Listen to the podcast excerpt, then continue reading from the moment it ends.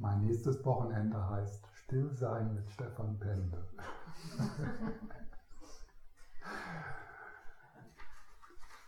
Und es hat nur zwei Teilnehmerinnen.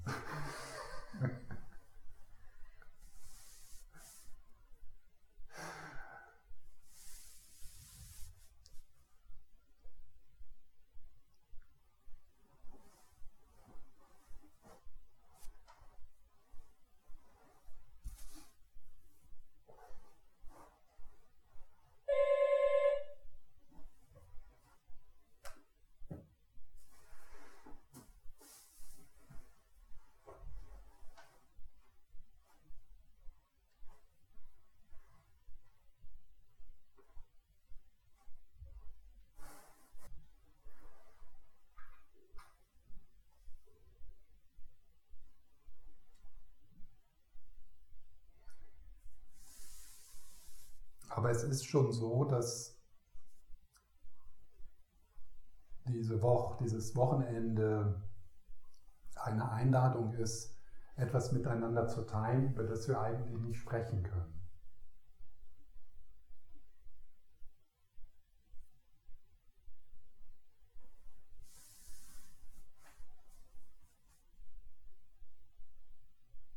Also es ist vielleicht ganz hilfreich, so von Anfang an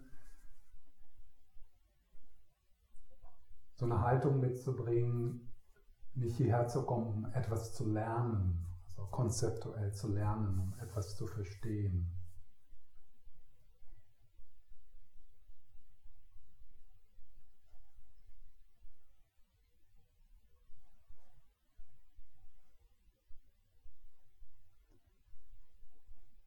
Das hat zwar auch seinen wichtigen Platz in, den, in der buddhistischen Praxis, das das Verstehen, das Studieren.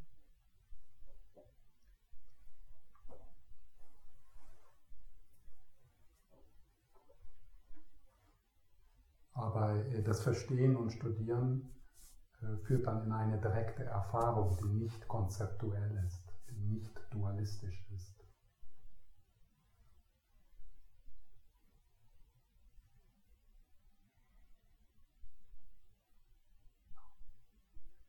Meine Einladung ist, natürlich auf die Worte zu hören. Die, die kommen ja einfach so mühelos, in, werden empfangen, mühelos.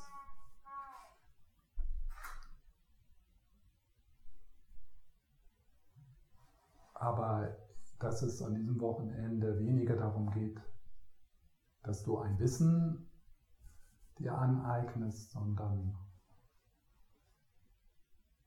dass dieses Wochenende für dich so eine Möglichkeit ist, mit etwas in Kontakt zu kommen,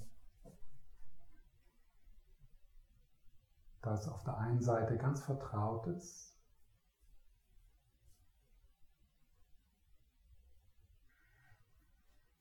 immer zugänglich,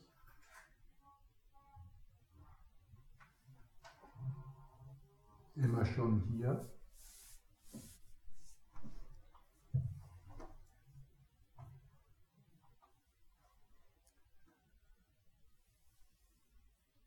Und auf der anderen Seite, wo wir oft die Erfahrung haben, dass wir nicht in Kontakt sind mit dem, was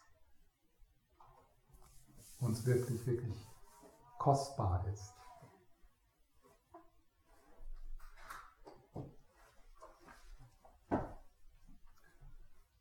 Und für dieses Wochenende ist irgendwie der Titel entstanden, Ein Herz wie der Himmel.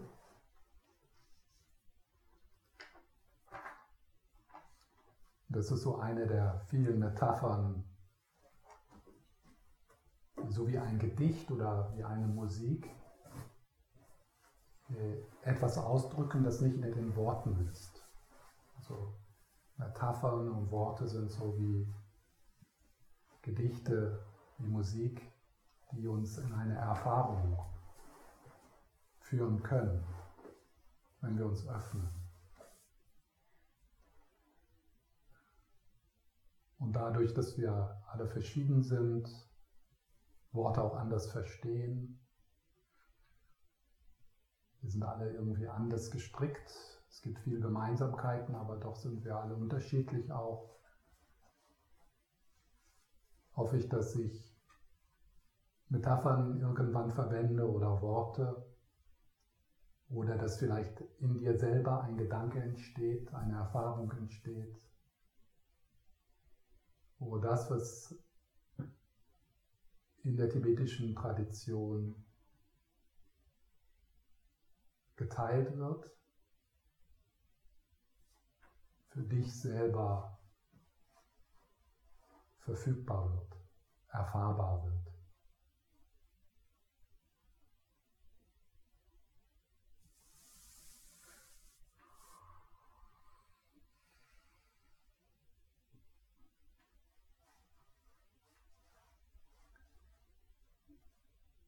Also auch jetzt schon so die Einladung, so den Schwerpunkt auf dich zu legen, auf dein inneres Leben. Was geschieht in dir in diesem Moment? Wie ist es für dich hier zu sein? Was bringst du mit?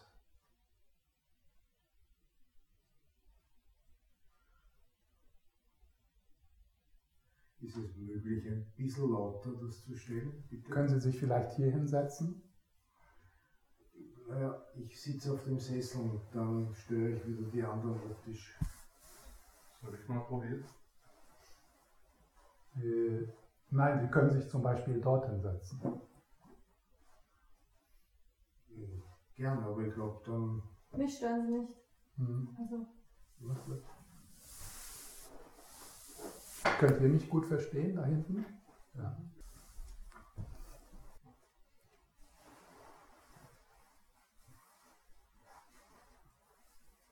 Was geschieht in dir?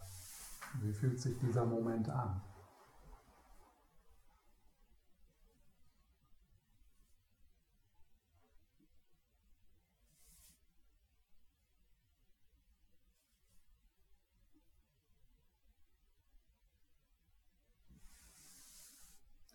Und Erlaubnis zu geben, dass alles sein darf.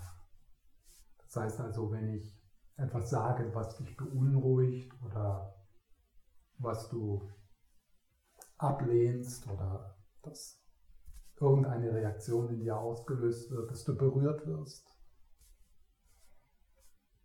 äh, dass das alles sein darf.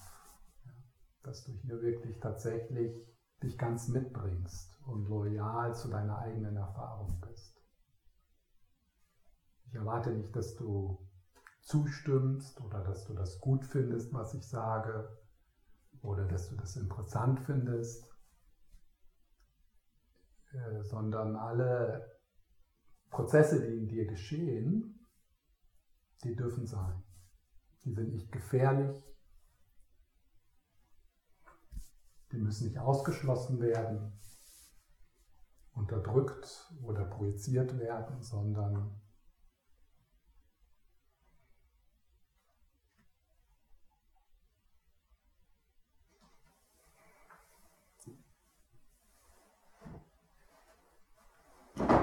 Gebe dir die Erlaubnis, ganz du selbst zu sein.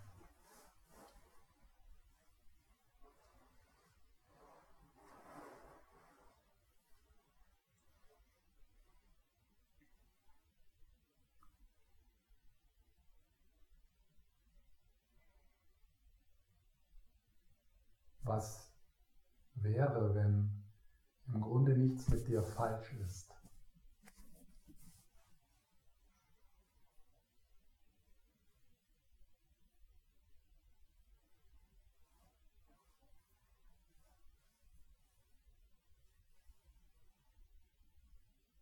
Was wäre, wenn du dich in diesem Moment vollständig lieben würdest, so wie du bist? Wie wäre das?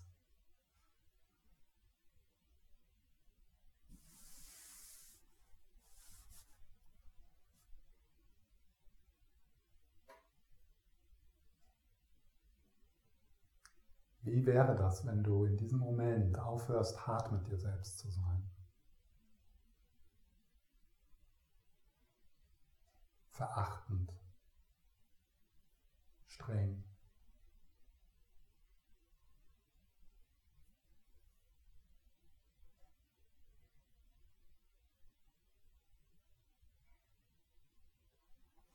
Eine der vielen frohen Botschaften des tibetischen Buddhismus ist, dass diese tiefgründige Liebe, die das möglich macht, dich so anzunehmen, wie du bist, ganz radikal,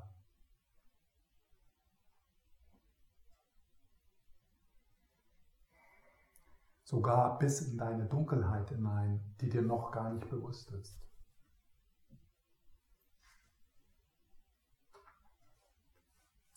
Eine der vielen frohen Botschaften des tibetischen Buddhismus ist, dass diese Kapazität schon vollkommen in dir ist. Dass du das nicht entwickeln musst. Dass dir das niemand geben kann, dass du das nicht woanders findest, sondern das ist einfach da. Unschuldig, unberührbar, unzerstörbar. So wie der Himmel.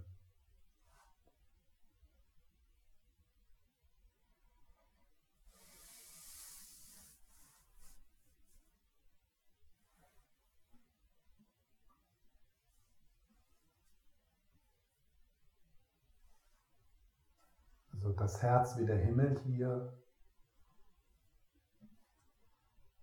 Das ist so diese Sichtweise, die ich an diesem Wochenende für uns öffnen möchte. Ist etwas,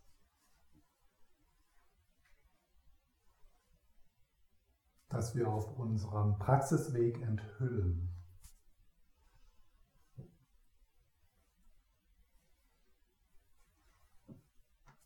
Es gibt andere Sichtweisen auf Mitgefühl, auf Liebe, die es eher so als ein, ein Training betrachten, ja, etwas, was wir entwickeln. Und diese progressiven Wege, das sind kostbare Wege. Also es ist jetzt nicht, dass ich das abwerte oder es ist für viele Leute die beste Sichtweise im Moment, dass es also da jemanden gibt, der auf einem Weg ist, in Richtung ein Herz zu entwickeln wie ein, Himmel, wie ein Himmel. Aber an diesem Wochenende möchte ich als Angebot, als Möglichkeit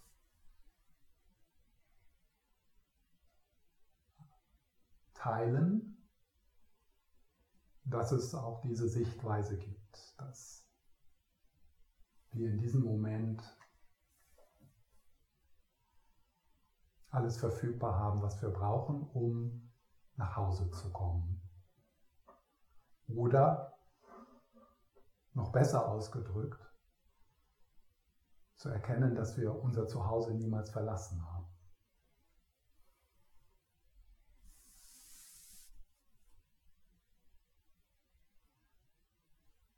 Diese Sichtweise wird sehr schön in dem Buch von Lama Yeshe beschrieben, Wege zur Glückseligkeit, das Lama Yeshes Einführung in das buddhistische Tantra ist.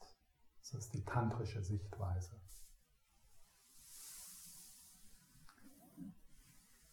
Und Lama Yeshe ist ja einer der beiden Gründer des FPMT, und dieses Zentrum, dieser Raum ist erfüllt mit der Präsenz von Lama Yeshe. Und Lama Sopa Rinpoche, der andere Gründer. Und Lama Sopa Rinpoche repräsentiert im FPM-Team eher den progressiven Weg, den Stufenweg. Und Lama Yeshe verkörpert den direkten Weg.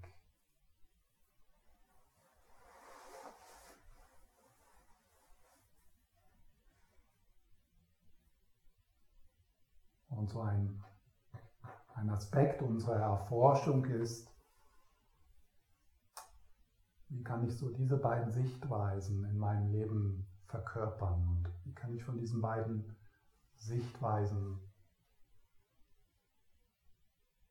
Heilung empfangen. Was ist hilfreich für mich?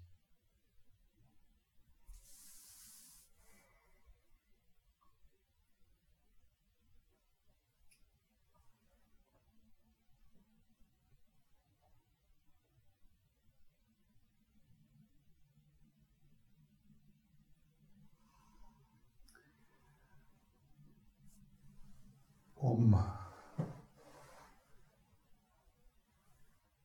dieser Einladung noch ein, vielleicht noch ein größeres äh, Gewicht zu geben, äh, möchte ich etwas von seiner Heiligkeit zitieren, den Dalai Lama, der auch hier in diesem Raum ist.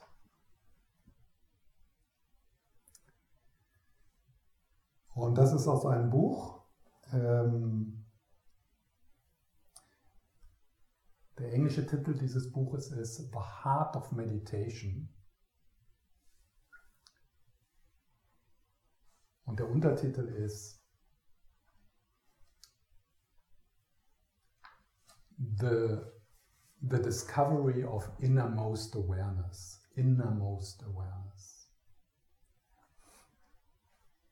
Und Innermost Awareness, was in der deutschen Übersetzung innerlichste Wahrnehmung genannt wird, ist die Übersetzung des tibetischen Wortes Rigpa oder die Natur des Geistes. Rigpa, die Natur des Geistes. Auch ein anderes, ein andere, eine andere Metapher, ein anderes Wort für das Herz wie der Himmel, für absolutes Bodhicitta.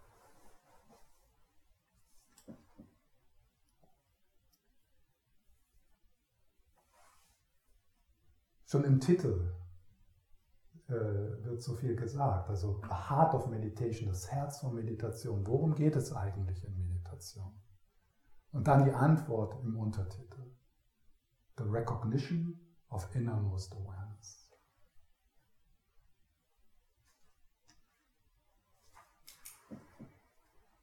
The recognition.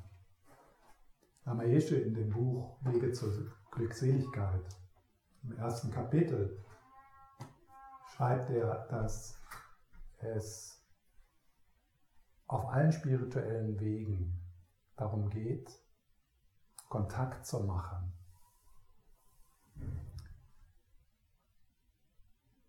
Mit der Sonne von Weisheit und Mitgefühl, die im Innersten von unserem Wesen jederzeit verfügbar ist.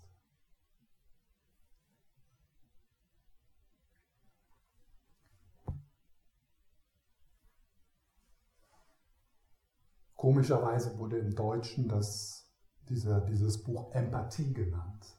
Ja. Hm.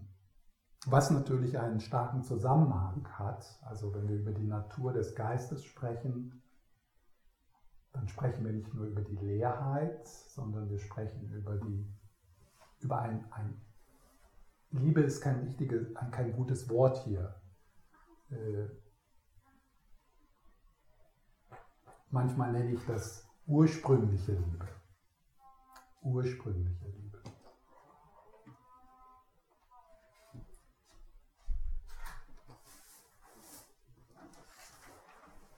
Also nicht nur Weisheit strahlt aus, aus der innerlichsten Wahrnehmung heraus, sondern auch bedingungslose Liebe.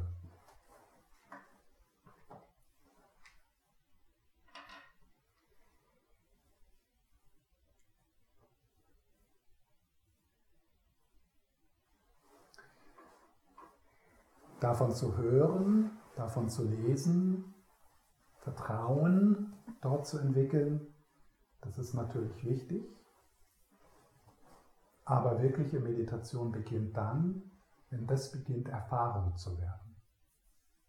Direkt.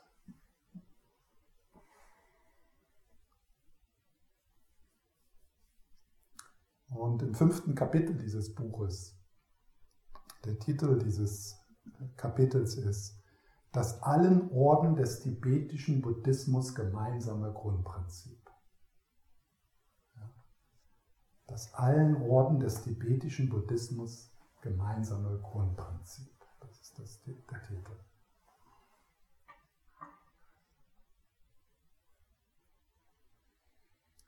Und seine Heiligkeit schreibt, ich interessiere mich sehr für die Aussage vieler weiser Menschen in allen Orden des tibetischen Buddhismus, dass alle ihre Systeme auf dasselbe letzte Prinzip hinauslaufen. Und ich habe das Gefühl, dass ich das erläutern sollte und müsste.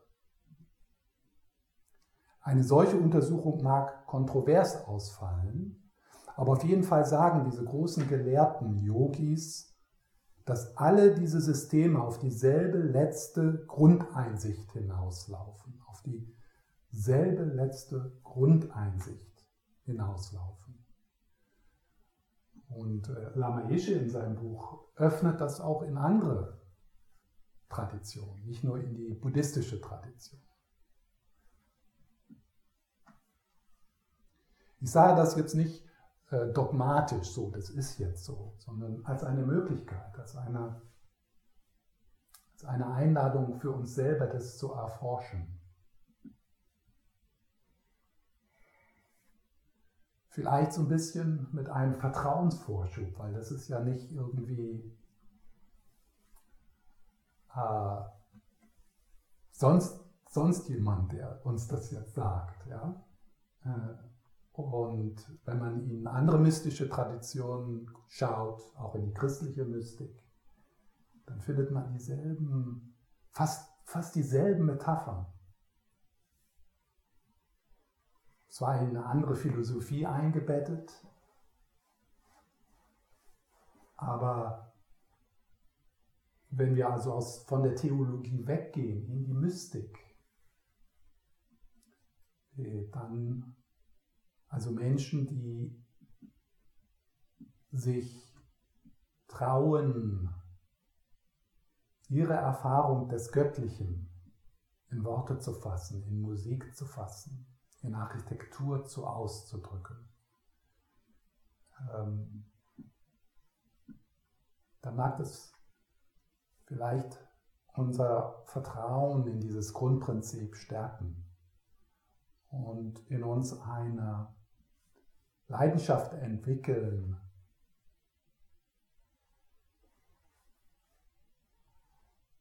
diese Erfahrung selbst zu machen. Eine Leidenschaft, die dann unser ganzes Leben durchdringt. Alle Tätigkeiten, alles, was wir tun.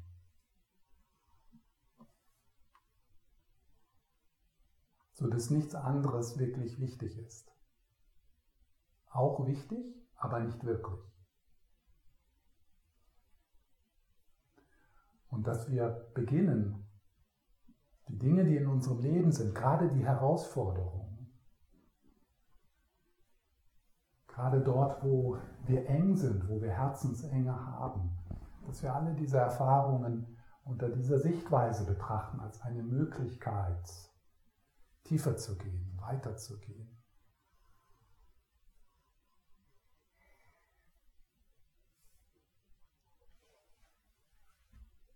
diese Bewegung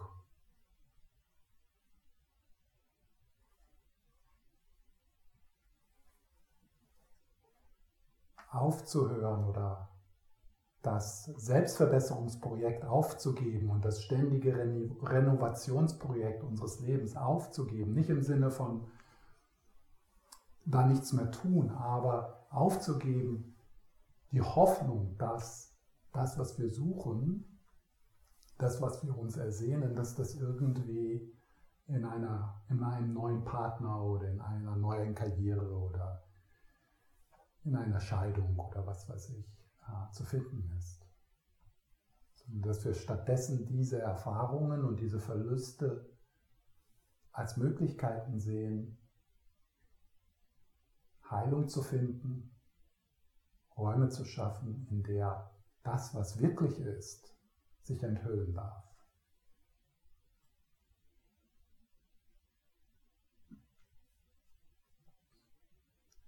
Auf dasselbe letzte Grund, auf dieselbe letzte Grundeinsicht hinauslaufen. Und ich will das jetzt nicht so als Dogma sagen, sondern mehr so als Frage. Könnte das sein? Ist das so? Aber nicht so eine Frage, die man so ein bisschen mal so nachdenkt oder ein Buch liest, sondern eine Frage, die unser Leben ausrichtet. Eine leidenschaftliche Frage,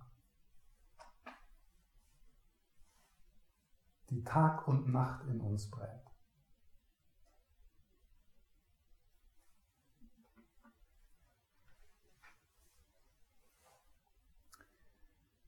auf dasselbe Prinzip. Weil es tatsächlich eine endgültige Grunderfahrung gibt, auf die sie alle zurückgehen.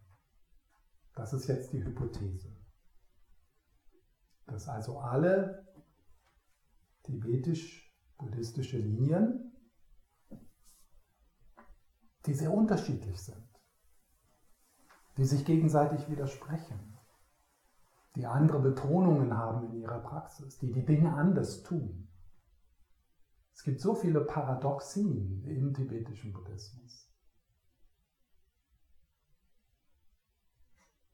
Und doch behauptet hier als Hypothese seine Heiligkeit der Dalai Lama, dass alle tibetischen Linien und wenn wir das jetzt noch ausweiten wollen, alle mystischen Traditionen, wo immer sie entstanden sind, und was immer für Zeiten und Kulturen und Sprachen und Weltbildern.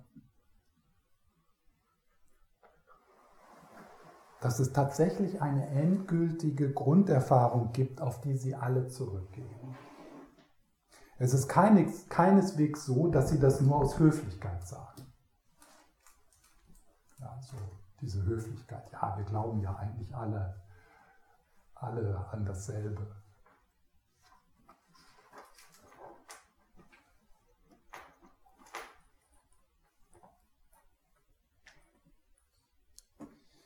Wenn nun also feststeht, dass es einen solchen Art des, einen solchen Ort des Zusammentreffens gibt, wie sieht er aus?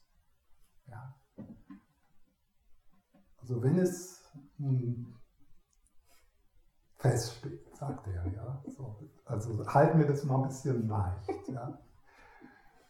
Wenn es also, ich würde vielleicht eher so sagen, wenn es eine wenn das eine Möglichkeit ist, ist das eine Möglichkeit. Ja. Das wäre eine unglaubliche Erleichterung, wenn, wenn, wenn, wenn man so beginnt im tibetischen Buddhismus, ist das alles so kompliziert, es ist so viel, die ganzen Studien, die ganzen Bücher und also man kann sein ganzes Leben damit verbringen, tibetische Philosophie zu studieren.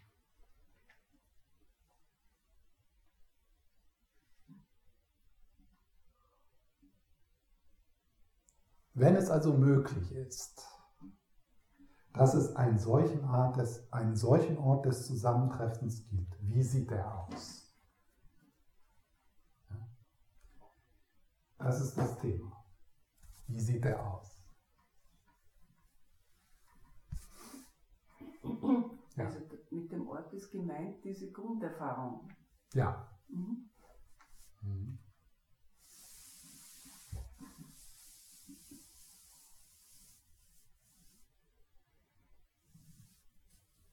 So, dann, ach so. Wir werden ja an diesem Wochenende, gleich machen wir erst noch eine kurze Pause und dann die erste Meditation. werden wir, äh, werde ich, werden wir viel in der Stille gemeinsam sitzen, mit etwas Anleitung von, von meiner Seite. Und da möchte ich jetzt vorher noch so was sagen, weil ich möchte so gerne ähm, mit euch eine, eine Sichtweise auf Meditation teilen, die vielleicht etwas anderes ist, als äh, wir normalerweise hören. Ja? Also was, was so normalerweise verstanden wird unter Meditation. Ja? Und äh, vielleicht an diesem Wochenende äh, ähm,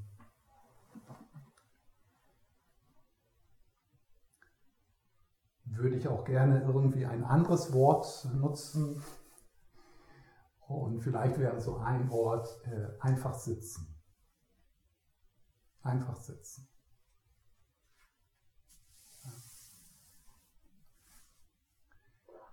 Es ist leichter zu beschreiben, was üblicherweise unter Meditation verstanden wird oder zumindest wie das gehört wird. Da will ich jetzt mal beginnen mit. Üblicherweise, wenn wir das Wort Meditation hören oder wenn wir beginnen, Meditation zu praktizieren, erscheint Meditation, scheint Meditation etwas zu sein, zu sein was wir tun. Ja?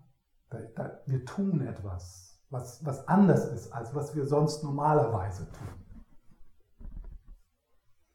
Und Meditationsanleitungen sind oft Anleitungen, etwas zu tun. Nicht, nicht mit dem Körper, außer wenn es jetzt irgendwie äh, äh, Körperbewegungen sind, die integriert sind in einen, in einen Meditationsansatz, äh, wie Tai Chi oder Qigong oder Yoga oder auch tibetische Formen von, von, äh, von Körperarbeit. Aber dass wir mit unserem Geist etwas tun. Man spricht von Geistestraining, den Geist trainieren. Und da scheint auch so ein bisschen so mitzuschwingen, dass man da irgendwie besser wird, also dass man Ergebnisse hat. Man trainiert, man übt und wenn man mehr übt, hat man mehr Ergebnisse. Ja? Man wird besser. Man fühlt sich besser hat vielleicht weniger Stress oder kann besser mit den eigenen Gefühlen umgehen. Also man, man praktiziert, um Ergebnisse zu haben.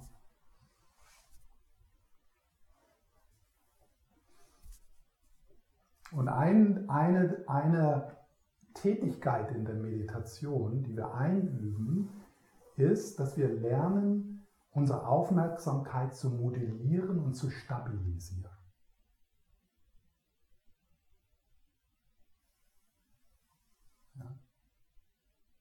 Zum Beispiel eine Atemmeditation. Also in Anleitungen für Atemmeditation hört man dann irgendwie so, so ja, spüre das Heben und Senken deiner Bauchdecke und dann beginnst du deine Aufmerksamkeit auf diese, auf das primäre Meditationsobjekt zu modellieren und dann dort zu stabilisieren. Und dann merkst du, dass deine Aufmerksamkeit abschweift und dann bringst du die Aufmerksamkeit wieder zurück. Es ist also ein Tun. Und da gibt es Hindernisse, da gibt es Dinge, die man nicht tun sollte. Und da gibt es Anleitungen, die das Tun unterstützen.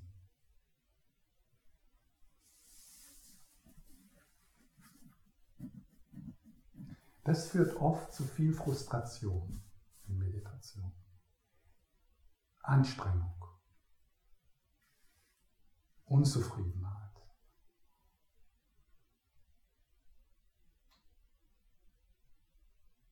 Das führt dazu, dass viele Menschen sich vielleicht eine Zeit lang bemühen, aber dann das Meditationsprojekt aufgeben. Ja?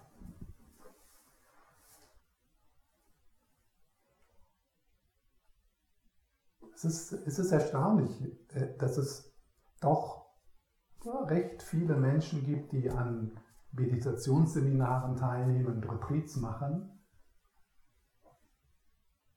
und die dann aber irgendwie doch keinen Raum finden, im Alltag zu meditieren. Ich würde sagen, das ist eher die Mehrheit.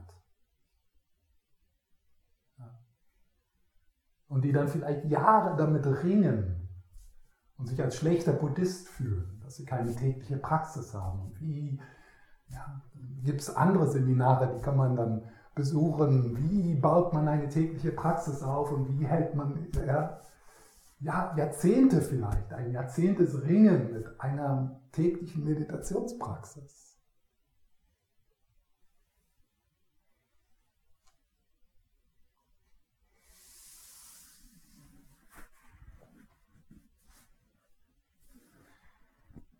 Äh, diese, äh, diese tuende Meditation. Und natürlich, man kriegt dann auch Anweisungen, so wie ich das auch immer mache, wenn ich also diese Art von Meditation lehre. Es geht um Freundlichkeit, Zulassen, Sein lassen. Ja. Aber die Prozesse in uns, die haben so eine Eigendynamik. Ja, die, ma die machen mehr oder weniger, was sie wollen.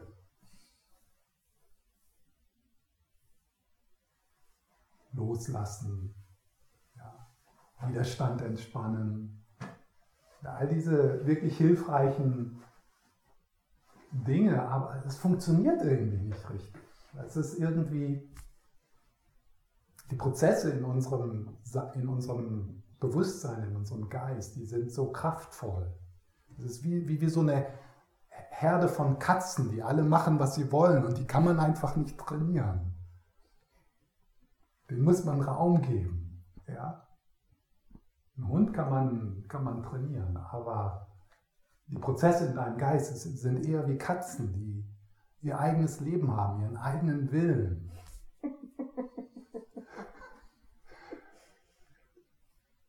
Und ja, wenn die Katze dann ganz nett ist, dann tut sie so, als ob sie sich trainieren lässt, aber im Grunde lacht sie sich tot. Im Grunde hat deine Katze dich trainiert.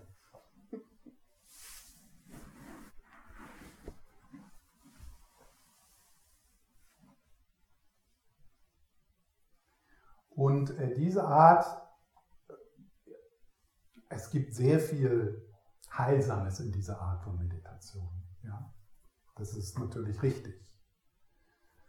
Äh, und ich habe ja am Anfang schon gesagt, es geht sicher so darum, so, so einen mittleren Weg zu finden für zwischen dem direkten Weg, das Aufzeigen, das Enthüllen, was immer nur in der Gegenwärtigkeit möglich ist, und trotzdem so auf einem progressiven Vertiefungsweg ist, auf einem progressiven Heilungsweg. Also so eine, eine Kombination zu finden. Es ist ein Paradox. Man, man kriegt das nicht zusammen. Ja? Also entweder ist der Himmel in der Zukunft, wenn wir gut sind, oder er ist jetzt hier. Ja? Das kann man schwer zusammenbringen. Und zwischen diesen beiden Fraktionen, der direkte Weg und der progressive Weg, gibt es auch in allen Traditionen Konflikte. Die Mystiker sind verbrannt worden. Ja. Tibetische Klöster sind besetzt worden von Anhängern der progressiven Tradition. Direkte Wege, direkte Wegtraditionen sind verbannt worden aus Tibet. Und selbst auch heute noch werden äh, direkt, direkte Wegebelehrungen von der Mehrheit äh, des tibetischen Buddhismus eher misstrauisch beäugt oder verächtlich oder da werden Witze drüber gemacht. Also da ist eine Spannung, die auch wenn du dort äh, mit leidenschaftlich forschst, sicher auch in dir auftaucht.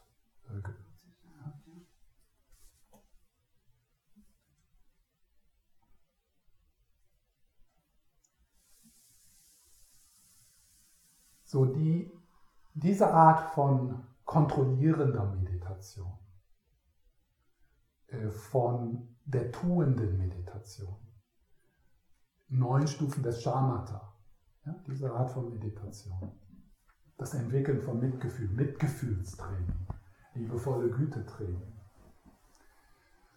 Äh, diese, äh, diese Sichtweise, so heilsam sie auch ist und so kostbar sie auch ist, ist also in, in, in, de, in diesem Kontext dieses Wochenendes nicht so hilfreich. Also in, in der Sichtweise dieses Wochenendes, wo wir also mit dem Vertrauen sitzen, dass erwachtes Gewahrsein schon vollständig hier ist und verfügbar, und dass das Problem ist nicht, dass das zu weit weg ist oder dass das zu kompliziert ist, dass die Herausforderung ist, dass es zu nah ist und zu einfach. Das ist die Herausforderung. Es ist zu nah und es ist zu einfach. Da wehrt sich was in uns. Das kann doch nicht sein. Das kann doch, das kann doch nicht sein, dass ich schon vollständig geliebt bin.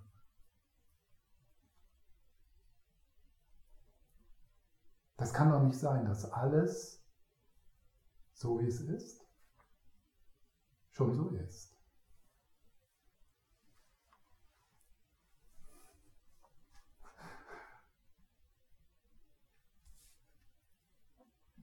Ich muss doch erst. Ich muss doch erst ja.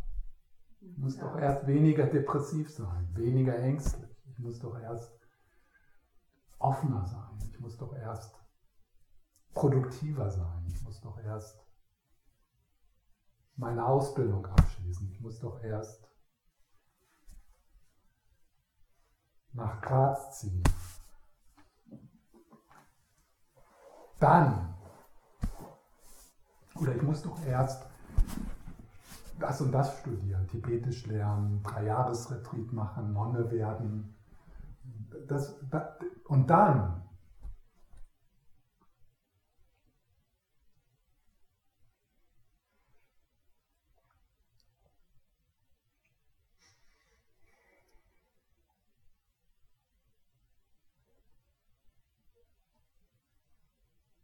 so die so jetzt versuche ich mal über die andere Art von Meditation zu sprechen und dann im Laufe des Wochenendes äh, mit euch das erforschen. Und zwar auch da so mit einer Mischung ein bisschen. Ja? Also wenn wir jetzt so nach der Pause lade ich euch in das erste Sitzen ein, da ist sicher am Anfang erstmal so ein bisschen ein Tun ja, in meinen Anleitungen. Ja, so, also zum Beispiel die Körperhaltung korrigieren. Ja, also da ist so, so, so, so ein, im Englischen nenne ich das Entry-Protokoll.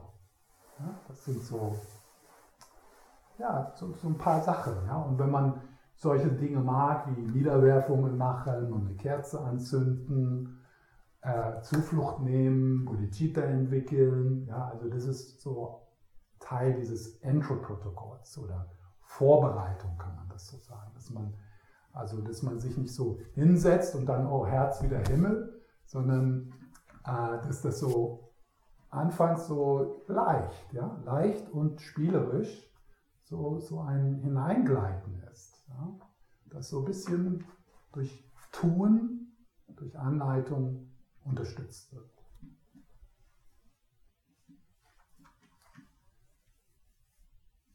Und dann öffnet sich was. Vielleicht. Das kann ich leider nicht versprechen. Ja.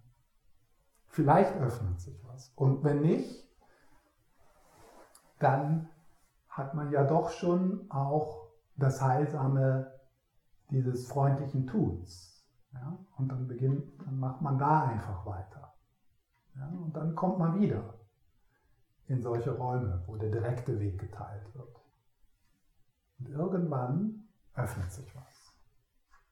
Das liegt nicht so in unserer Hand, weil das kannst du nicht tun.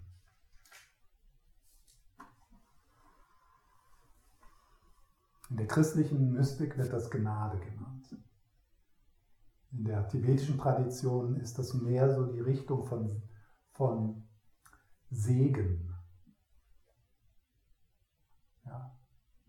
Was auch verbunden ist mit Hingabe. Das ist so ein Vertrauen in das Wortlose. Das ist ein Vertrauen in das Nicht-Verstehen. Es ist ein Vertrauen in die Bodenlosigkeit dieses Moments.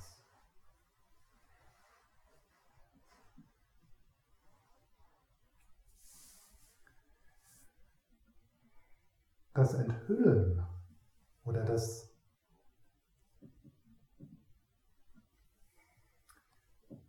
so, so wie die Sonne aufgeht, ja? Also die Sonne, die Sonne, die Sonne von Rigpa. The Great Eastern Sun wird das auch genannt. Die, die, die, Sonne geht im Osten auf. Die Sonne von absoluten Bodhicitta.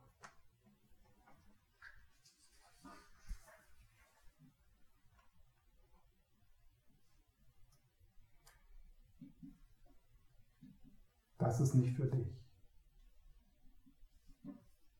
Das geschieht dir nicht. Du bist dann nicht mehr da. Du als das kleine Du. Du kannst das nicht machen. Für dich ist in diesem, in dem Aufwachprozess, für dich ist da nichts drin. Es ist eine absolute Enttäuschung.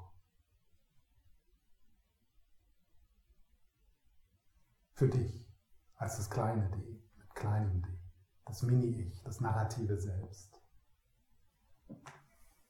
Das, du kriegst da nichts raus. Das wird dich nicht erfolgreicher machen, nicht lebendiger und, und so weiter und so fort. Also all die Dinge, die das narrative Selbst aus unserer spirituellen Praxis pressen möchte für sich, das spielt überhaupt keine Rolle. Du wachst nicht auf. Du als das kleine Selbst.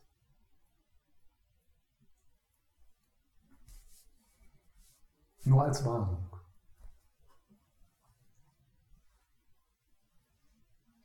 Und auch so als Einladung, so in dir zu schauen, wie stark in deiner spirituellen Praxis ist da immer noch die Intention, ohne da aggressiv zu sein, sondern das, sondern das einfach wahrzunehmen. Wie stark ist in deiner Spiritu sogenannten spirituellen Praxis die Intention für dich etwas daraus zu kriegen im Sinne, ja, dann werde ich mich besser fühlen. Dann werden alle meine Wünsche erfüllt.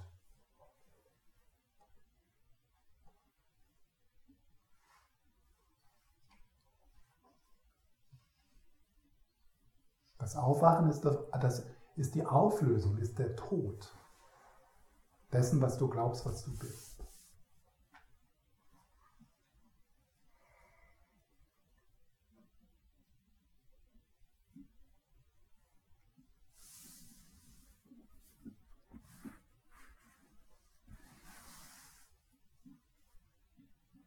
So, die Sichtweise hier, dass dieses allgemein, allgemeine Prinzip auf der seine Heiligkeit sagt, alle tibetischen Linien beruhen, dass das in diesem Moment verfügbar ist. In jedem Moment. Egal wo du bist, egal was geschieht. Dass du dort nicht rausfallen kannst, dass du aber auch da nicht näher rankommst, weil es alles durchdringt.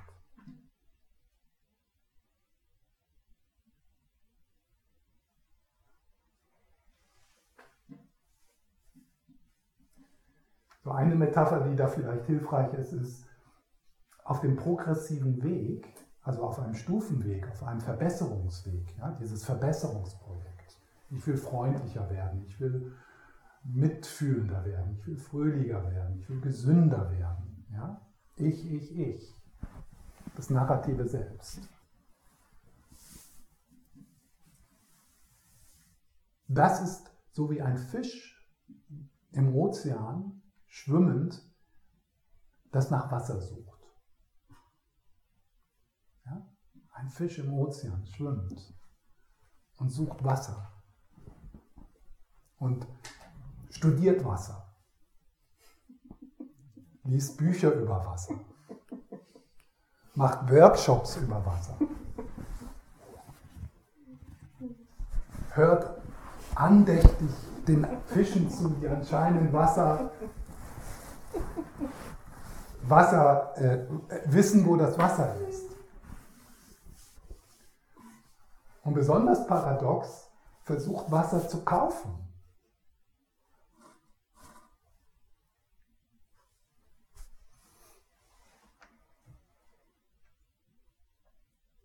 Und er schwimmt und schwimmt. Er schwimmt nach, er schwimmt in die Retreatzentren und in die Bibliotheken. in einen Workshop nach dem anderen. Und schwimmt und schwimmt und schwimmt und sucht Wasser. Und hat all diese fantastischen Vorstellungen über das Wasser. Das ist so, also das ist ein glorreiches Wasser. Das ist ein ein glückseliges Wasser.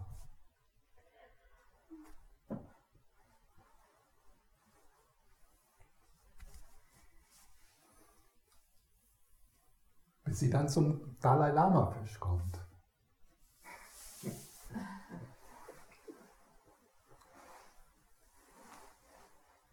Der dann sagt, relax.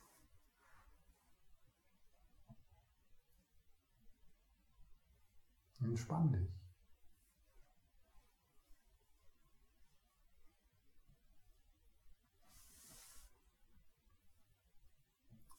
Deine eigene Bewegung des Suchens im Wasser ist der Beweis, dass da Wasser ist. Du hast das Wasser niemals verlassen und du kommst doch niemals näher an das Wasser heran.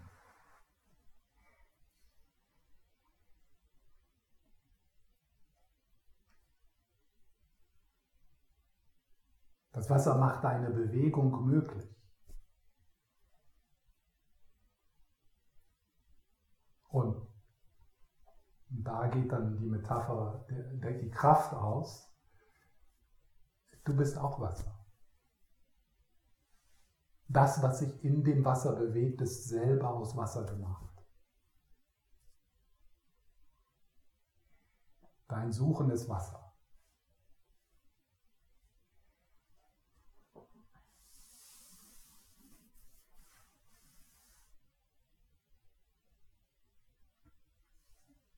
Dein Suchen ist Ausstrahlung der Natur deines Geistes. Jeder Gedanke, jeder Gefühl, jede Erfahrung ist the display of the nature of your mind.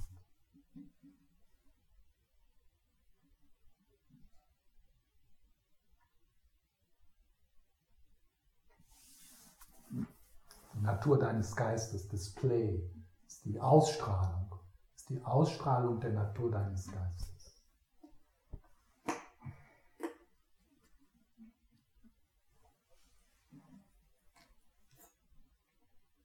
Und das kann man tatsächlich direkt sehen in Meditation. Nicht so als Philosophie, nicht als Worte, sondern direkt.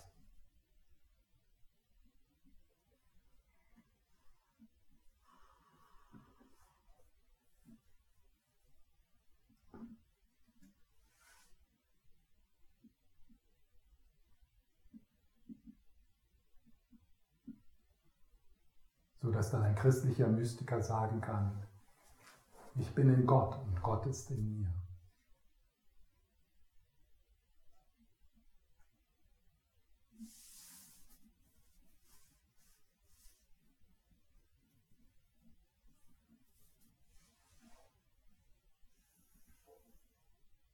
Ich kann nicht tiefer fallen als die Hand Gottes.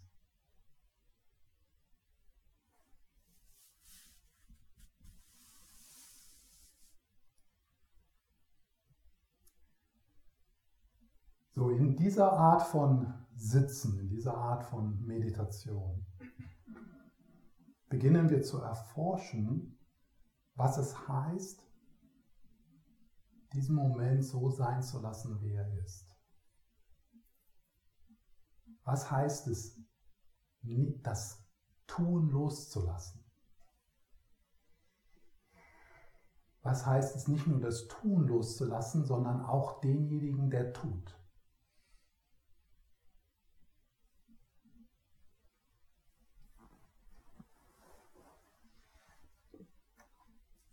Was heißt es, die Bewegungen des Greifens im eigenen Geist zu entdecken? Also das Greifen nach etwas, was nicht hier ist und das Greifen im Sinne von Abwehr von etwas, was wir nicht haben möchten. Was heißt es, das zu entspannen? Wie tief kann dein Ja sein in diesem Moment? Und welche Prozesse in dir geschehen, die dieses Jahr behindern.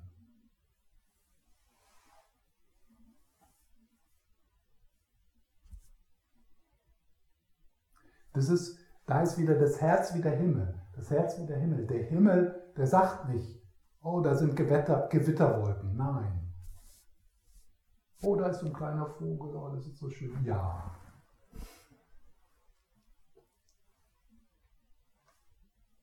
Also meditieren mit dem Herz wie ein Himmel.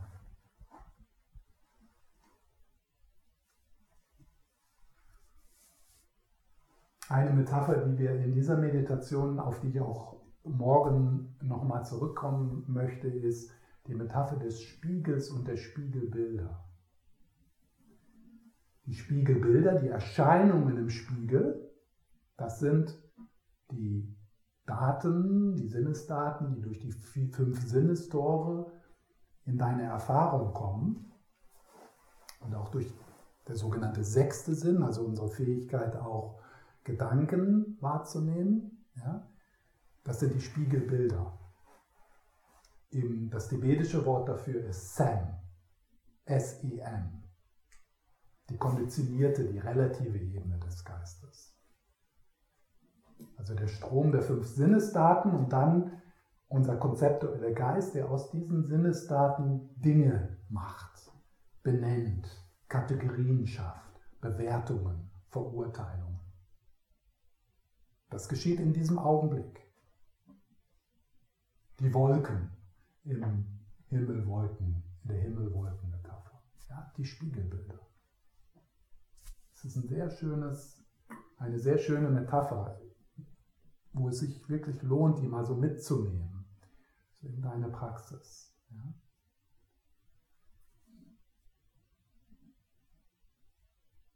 Und dann, was wir also hier, ähm, wo wir eine, zumindest eine Ahnung entwickeln, ja, eine Ahnung, so, eine Intuition. Da sind nicht nur die Spiegelbilder, die kommen und gehen.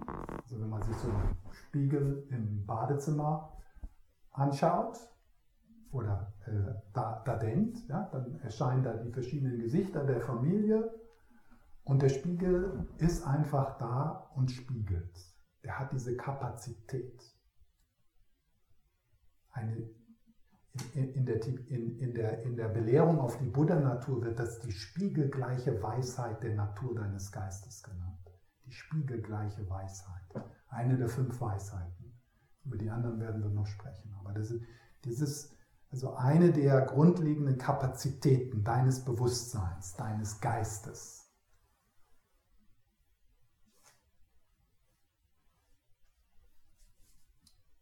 Das ist die innerlichste Wahrnehmung, dieses erkennende, diese, diese, die, diese Kapazität des Erkennens.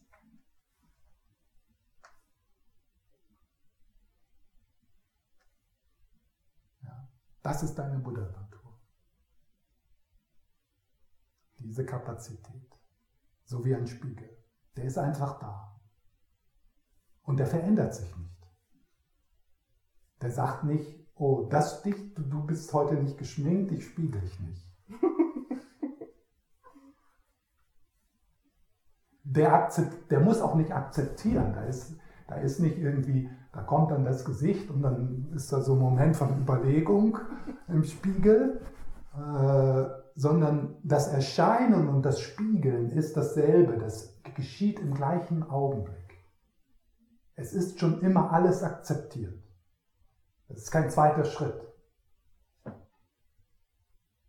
Ich werde zwar vielleicht so das Wort alles so akzeptieren, wie es ist, sagen, aber es ist nicht wirklich korrekt. Ich spreche im Grunde über eine Akzeptanz, die schon geschehen ist.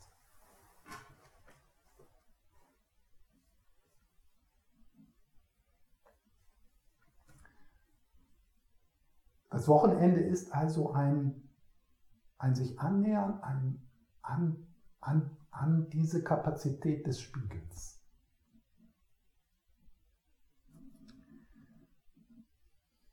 die vollkommen mühelos ist.